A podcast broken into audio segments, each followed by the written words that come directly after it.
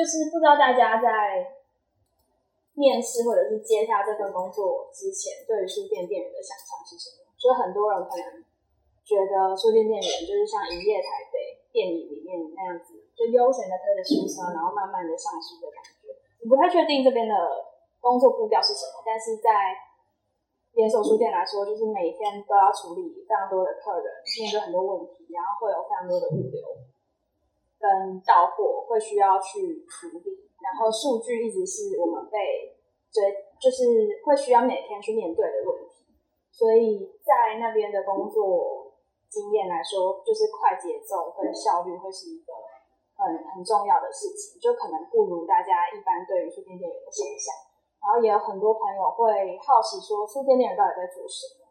你们不就只是放书跟结账吗？就是他们可能不会去想到说，呃，书籍的陈列有什么样的呃一套逻辑或者是学问在，他们可能很难想象，就可能觉得跟一般的零售服务业是差不多的。但我自己一开始进入也是不知道书店在做什么。那慢慢熟悉了之后，我才觉得书店是有它的好玩之处在。就我我觉得很多人的想象都是跟实际上我们在做的事情有一定的落差。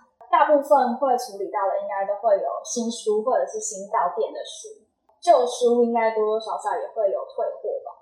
然后书柜清洁跟订单处理，跟一般的读者服务，可能他想要找哪本书，或者是问问看店内有没有那本库存。那当然还有可能包含到书展的规划，内部的或是外部的营收观测，这也是我觉得开店蛮重要的一环。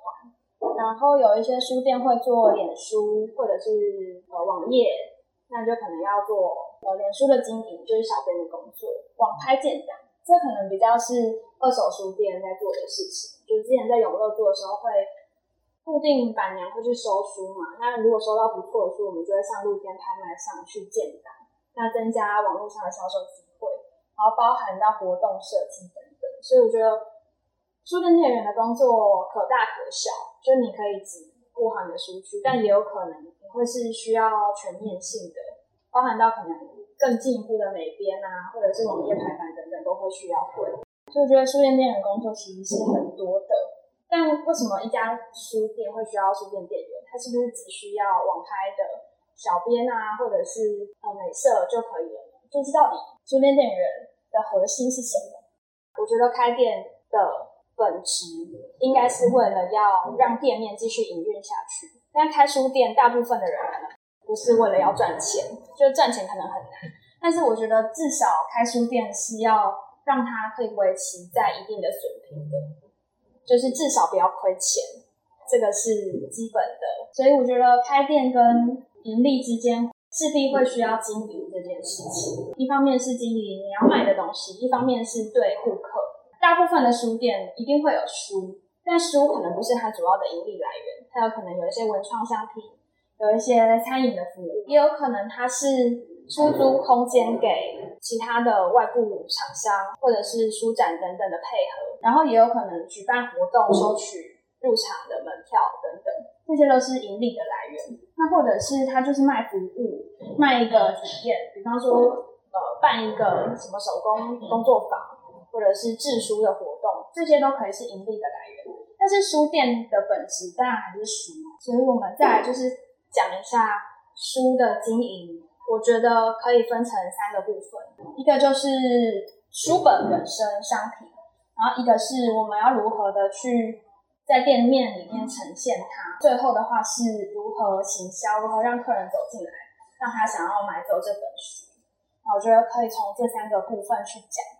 那大部分的书店，呃，比较大的书店，它可能会有几个部门：采购、店员、门市，然后企划。那这是分工比较细的状态。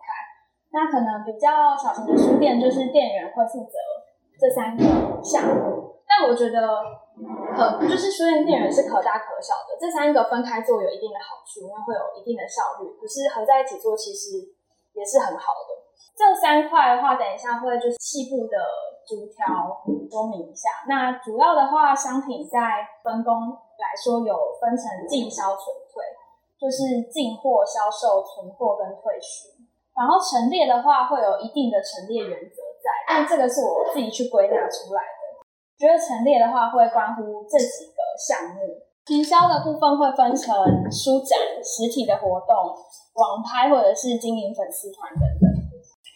好，我们刚刚讲到，就是我觉得书的经营可以分成这三个面向，就是商品陈列跟行销。那这三个部分，通常大公司可能会分开做，但我觉得合在一起做也没有不好。那我等下会说原因。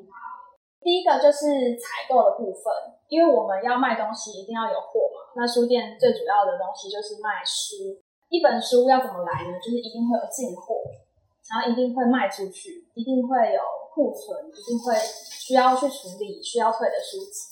那进货的部分就会有几个重点，一个就是如何去建立健康的采购周期，定期补书。什么意思呢？就是一家书店它一定会有。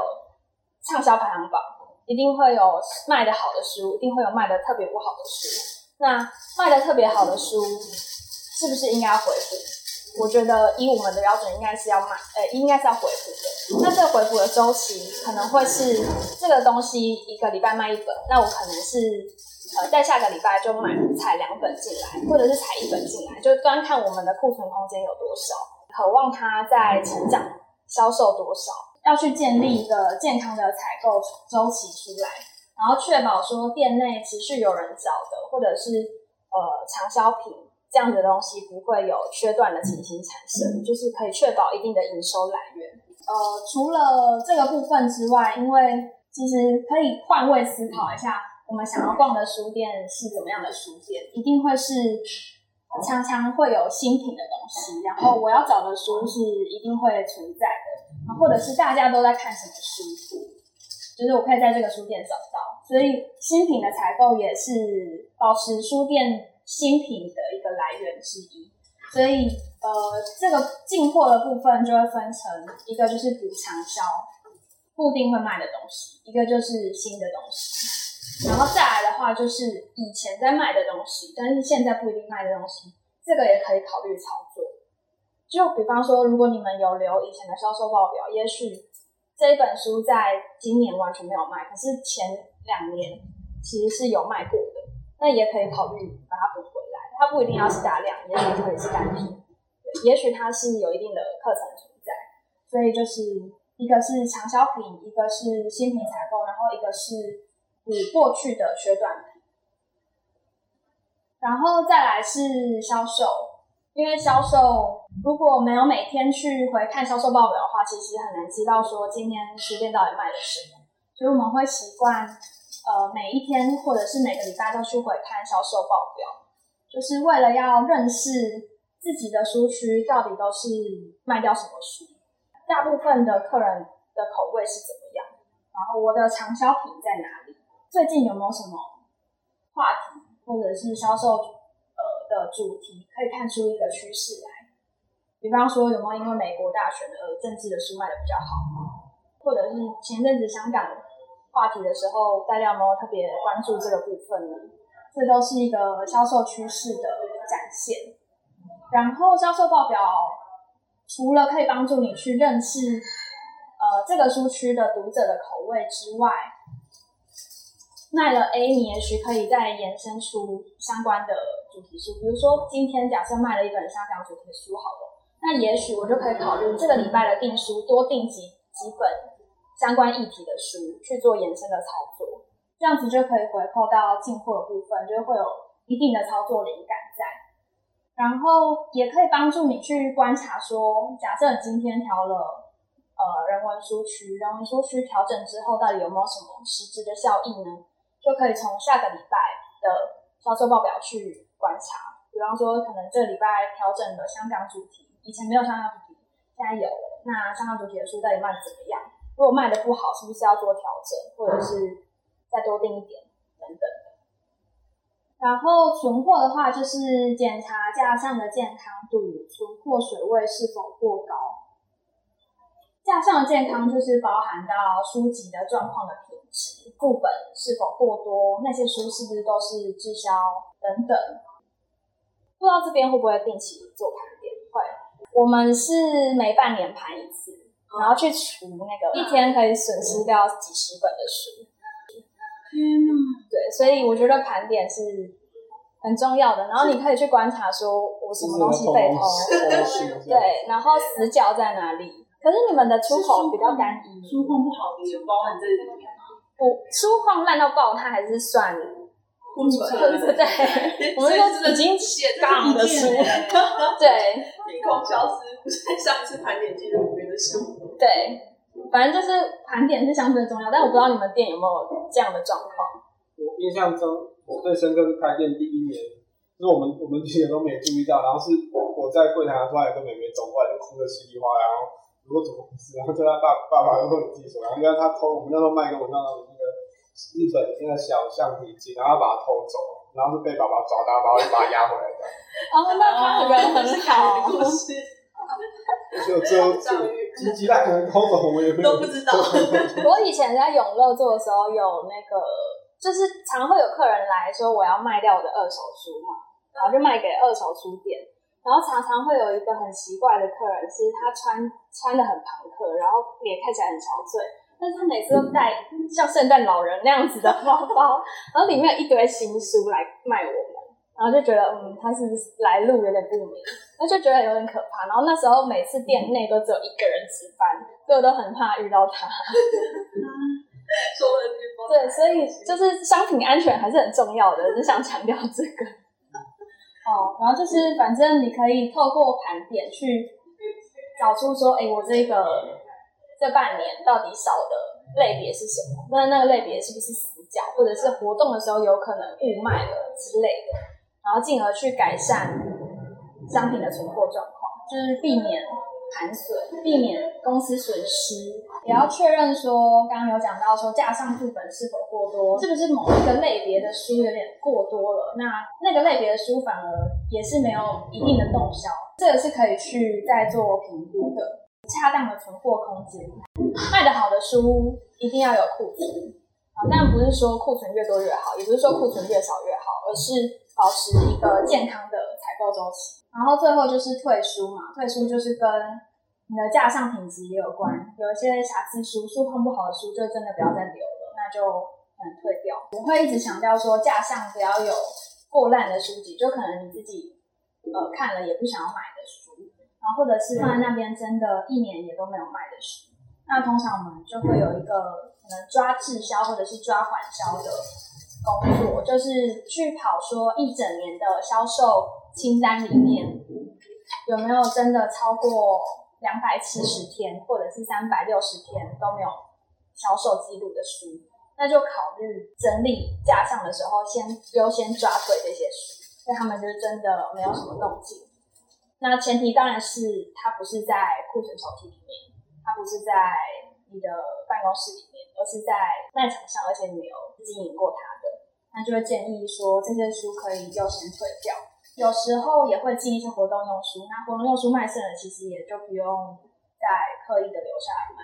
因为就是如果那本书真的操作到一定的程度，真的都没有动静的话，就会建议先换别的品相去试试看。所以就是维持精彩的书架，然后但是抓滞销的时候要留意，不是它超过三百六十天就一定退，就有一些书它还是有一定的经典性存在。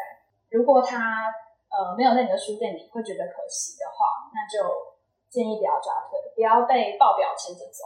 讲完了采购部分的话，再来就是陈列。我归纳出几个之前学过的东西，最重要的就是陈列需要考虑美学这件事情，就是你的书区不能是乱糟糟，让人不想亲近的。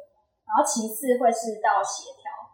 最高的等级就是大家一看到你的平台或是你的书柜，就觉得很想要补，很想要把它买走。那陈列的时候会考虑到内容这件事情，就不是说今天来什么书你就放什么书，而是你可以尝试的去找出商品的组合，不一定是新搭旧，不一定是主题的配搭，而是呃如何去实验，然后找出呃最吸睛或者是可以动的最好。销售的最好的，然后也要去思考说，今天我的书区主要的课程是谁？我是要卖给常客，我要卖给特定来找这个主题的客人，还是专门来用餐的客人，或者是我想要吸引的是一般路过的客人。一本书来了之后，我们可以去想一下，这本书我想要主打的客群是谁，然后再去拉平台上面想要搭配的书。那我这本书我想要放在哪里？新书到了也不一定要放在平台，也许可以是高柜上面。为什么？我觉得呃最有利的位置是什么？你可以先想说，如果你觉得这本书很重要，那店内最黄金的呃位置是哪里？也许是平台，也许是高柜在视线的位置，也许是店员推荐区，也许是新品推荐区。那也关乎如何去组合你的商品。然后呃，时机与频率，就也许目前有什么话题，有什么时令可以操作的。最怕的就是呃，有一本书在平台上面，因为卖的很好，就一直没有去做更换，就避免成就这件事情，因为。成就这件事情会让你的常客觉得你的书店一成不变，那可能就不会想要常常过来。最后就是到底卖的怎么样？你现在的主题配搭是有效的吗？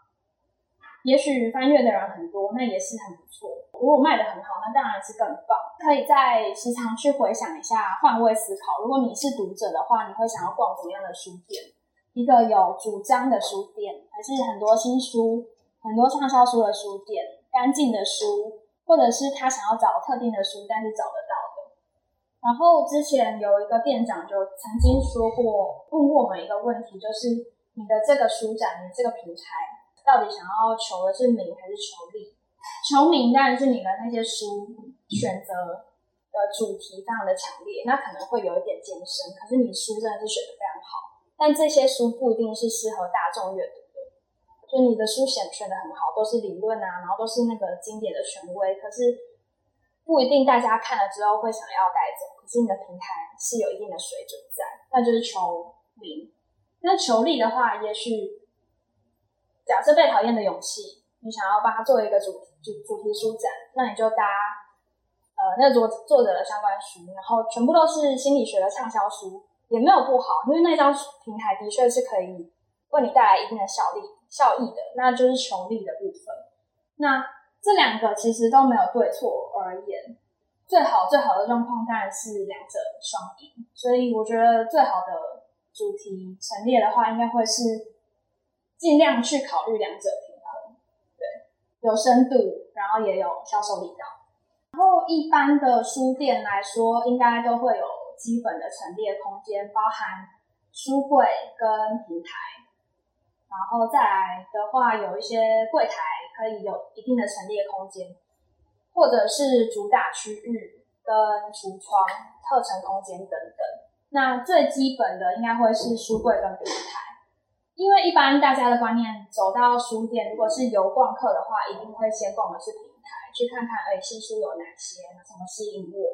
那如果说我今天是一个特定要找什么东亚议题的客人，那他可能就直接问说有没有东亚议题的书柜，直接到书柜去看的。所以我觉得书柜跟平台最主要的定义会是平台会是需要维持一定的新鲜度，然后要是可以吸引游逛课程的陈列。书柜的话，应该是要主张的是丰富度，及让需要的读者好找书，这就关乎了。呃，书柜的空间可以放多少书？藏书的呃丰富度跟逻辑是否分明？每一个书柜书区都会有一定的逻辑，书区下来是类别，类别下来是书柜，就是你去思考如何排列书柜的方式。重要的就是逻辑一定要清楚。一方面是让客人好找书，最好的状况会是他一到这个书店。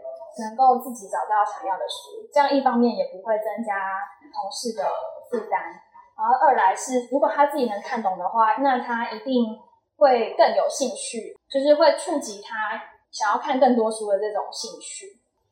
所以我觉得书柜比较重要的工作会是把逻辑分清楚，就尽量避免同一本书可以放这里又放另外一个地方的。这种可能性，但如果真的要有的话，那就是确保同事之间都知道放在哪边，就避免找不到书的事情。这这样其实我们还蛮常找不到书的。一个状况可能是因为它真的被偷了，然后一个状况可能是有读者拿在手上，但大部分的状况可能是我们的库存空间太多，然后或者是逻辑不够清楚，导致这本书有可能被放在这里，又有可能放在另外一个地方。比如说筋膜的书，就是拉筋的那个筋膜，我们可能有运动伤害区，然后也有健康酸痛区，然后也有物理治疗区，那就不确定要放在哪里。那这时候就可能组内的人要沟通好，说我们以后筋膜的书就是放在运动伤害，所以就去运动伤害找。如果有客人找的话，就是基因套到运动伤害，就避免找不到书很尴尬的窘境。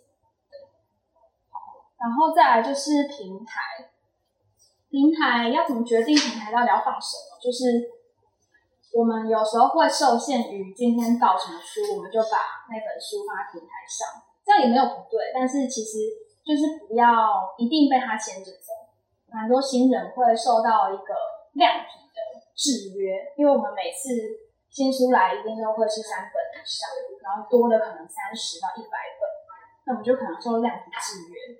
就这一百本的书，我要全部付出去吗？或者是三本的书就直接回架上吗？其实也不一定。其实三本来的书，你也是可以再去加订它，然后操作它的。那一百本的书，你也不一定要全部都放。就是有时候天下就是会来很多书，但你也不一定要全部都做，因为也不一定会卖。所以就是不要被量体制约了，就一本也可以放平台。那主题。不要受主题制约，然后不要受销售制约。很容易发生的就是这本书真的很卖，那把它收掉真的很可惜。这件事情，结果它就一直出现在平台上。但说不定那一本书是有读者需要，他就会来问你的。你其实不用特别放在哪里也可以。所以大家在换平台的时候，不要受这几个销售的部分有太多的制约这样子。然后柜台一直都是我们很。讲究的一个地方，因为柜台是一个非常好提升客单价的地方。你可以放一些现在正夯的东西，你可以放一些好带的商品，可以放一些低单价的商品。如果是食品也无所谓，反正就是开店就是为了要维持一定的收益，所以柜台真的是一个很好推东西的地方，或者是购物袋等等。那陈列的部分有几个简单的技巧。跟准则可以分享给大家的是，嗯，在书店会有被教导一定的呃陈列规范。那这个规范是第一个是为了要建立基本的语言，让书店是整齐一致的，就不会说你走到 A 书区跟走到 B 书区看到的是两种不一样的陈列方式，然后也可以让大家的工作更有效率。书柜的绣面的话，就是有点像是把书封朝向读者。今天这个书柜想要强调的是某一本书，你就可以把，比方说这边的书副本能够撤掉，然后某一本书转成正面。所以其实你的平台书，你不一定要坐在平台操作，你可以把三本或五本的副本直接放到高柜。一来是这个。高柜不会每本都是侧插，然后二来是也许读者就知道嘛，中国历史就在这里，就他看到那本书就当做是他的对标，他就可以直接就过来。然后说不定这本书的销售状况会比那边好，这也不一定，就就要去尝试才会知道。然后绣面会有被教导说，呃，有几个黄金的位置，就是一定会是视觉的，上一层或上两层。绣面绝对不会绣在最上面，除非你要强调是一个氛围感。不然，其实那边的书很难被销售，就是那边还是会有一定的销售力道。但我们一般来说，黄金位置会是视觉的。中段，然后比较会避免在下面做绣面这件事情。然后书籍的开本是外凸内凹，就是说，呃，文字书就比较没有问题。但如果你经营的是绘本或是图像书，它有些开本大大小小。那要让你的书柜看起来整齐的话，就尽量会是把大开本放在外面，然后小开本放在里面。外面跟里面怎么区分？越往中心越好，就比较可以避免它错落的状况。比较常在操作艺术书区，那是怎么做的？开本比较长不一样的书区。对那文字书的话，就当然是能依逻辑放，就尽量依逻辑放。然后书籍交叠、书籍交错，这个会比较常用在平台。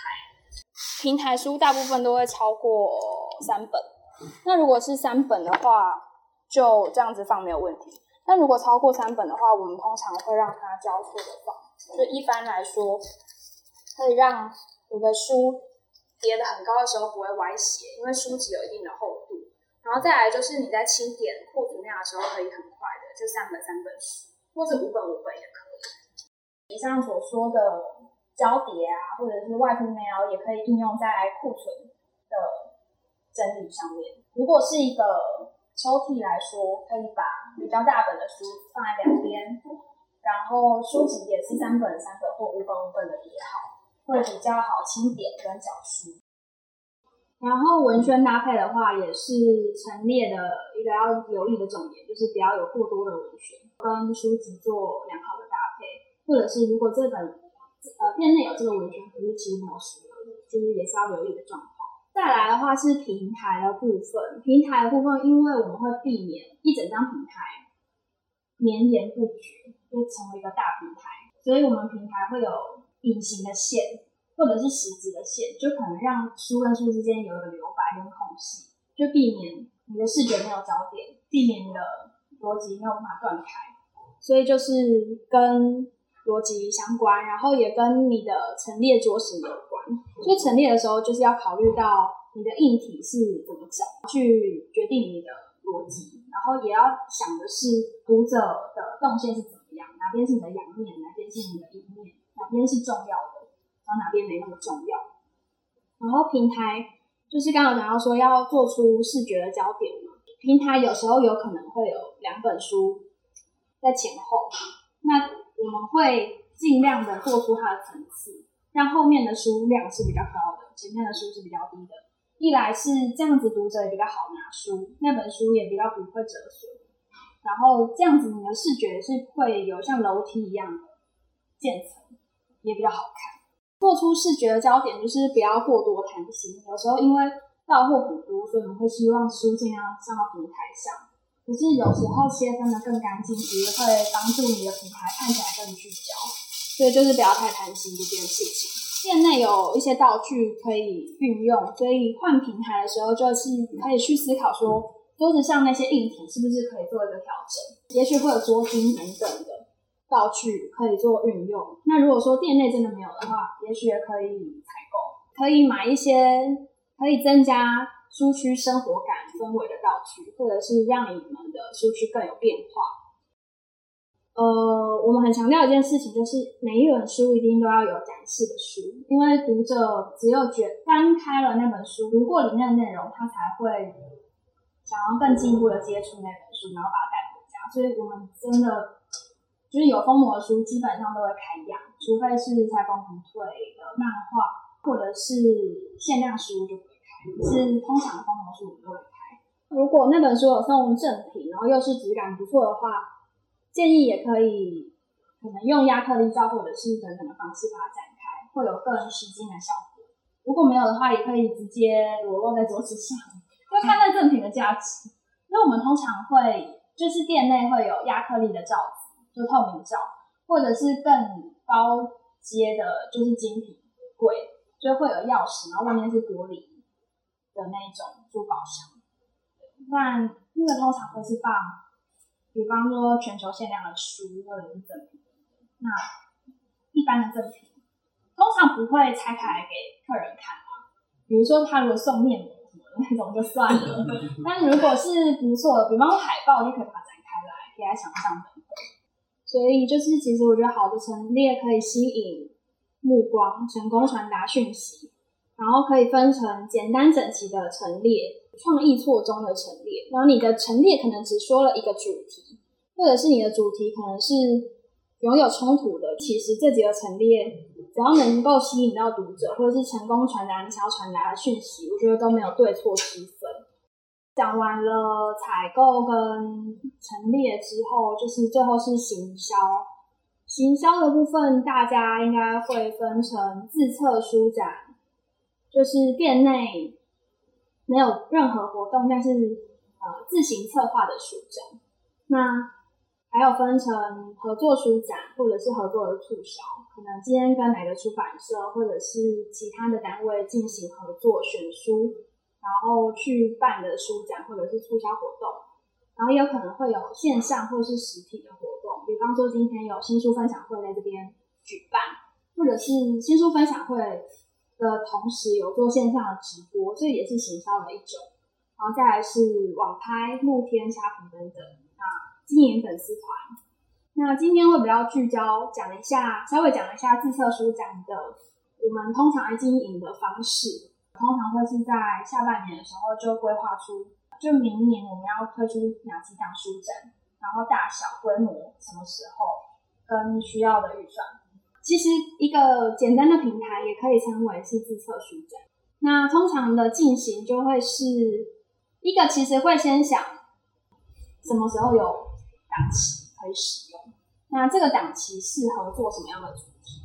那主题的发想，你可以透过几个几个 keyword 去想，一个是最近有没有发生什么事，就比较投实部最近发生的事，或者是谁又诞辰几周年了，这种也，或者是金鼎奖啊等等的，这种都是比较简单的主题发想，或者是跟书店主轴比较有关系。我觉得这个独立书店其实蛮好运用的，就你们书店的精神是什么，然后你们想要接下来想要主张什么样的议题，这个都是可以去做的，或者是结合其他外部单位的活动、实体的活动等等，去策划一个书展，或者最近有没有出特定的出版趋势的书，比方说前一阵子很多善良不要有点锋芒的那那类的书，或者是。嗯，讲川普的系列专辑等等，就是最近有没有特别出哪一类的书呢？这也可以会是一个策展的主题。那或者就是你自己以前有研究过，或者是你真的很想要这些书再定期来做做看，那也可以会是可能会是一个书展的主题。然后再来的话，主题一定出来之后，就会去发想主题下面的架构。架构可能会以选书的呃书目去做撰写，然后跟文案等等，再就是研拟书单，定定书展的期程跟营收的目标，看有没有外部宣传的机会跟相关的活动接洽。再来就是要订书跟美术设计，还有做陈列。那其实蛮重要的就是我们会定期的去。追踪我们执行的事情是有没有成效的，所以我们会做展中的营收分析。比方说，这个书展可能是一个月，那我们每个礼拜都会去跑营收的数字，在展前可能就帮这个营收定个目标，比方说十万。然后展中的时候，每个礼拜去看说这个十万的两成情形是有预期、超出预期还是落后的。如果超出预期，我还可以怎么样让它更好？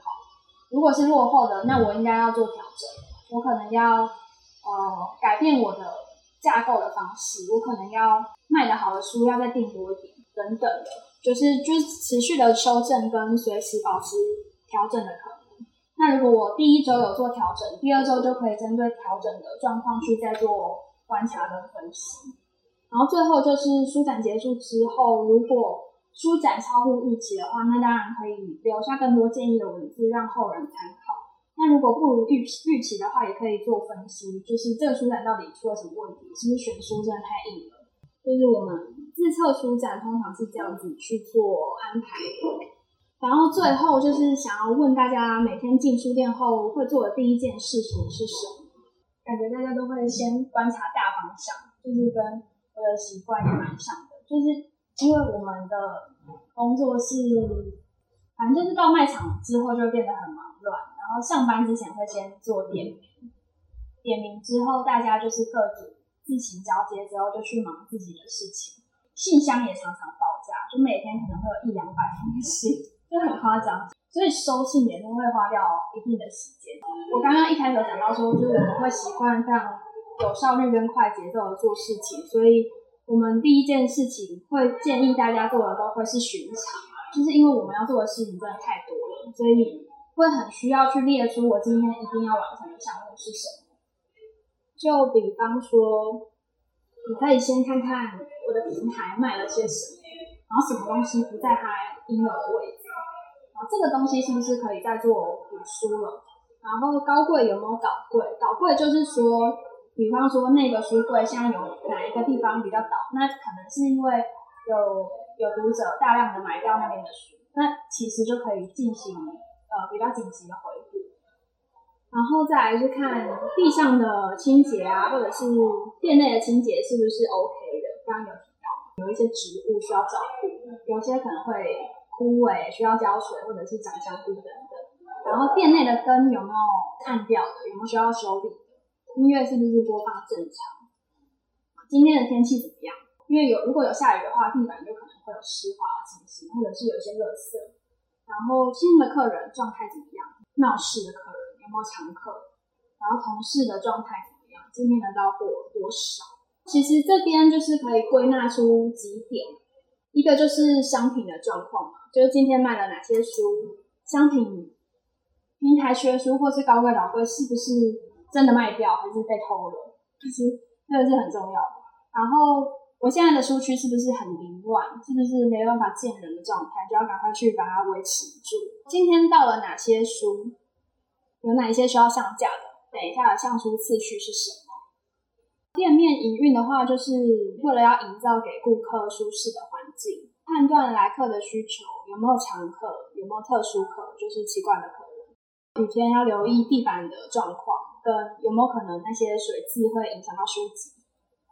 然后交接跟协助，就是可能晚班的同事会去找早班的同事交接，有没有哪些需要帮忙的，或者是在接手的部分，团队合作会更有效率。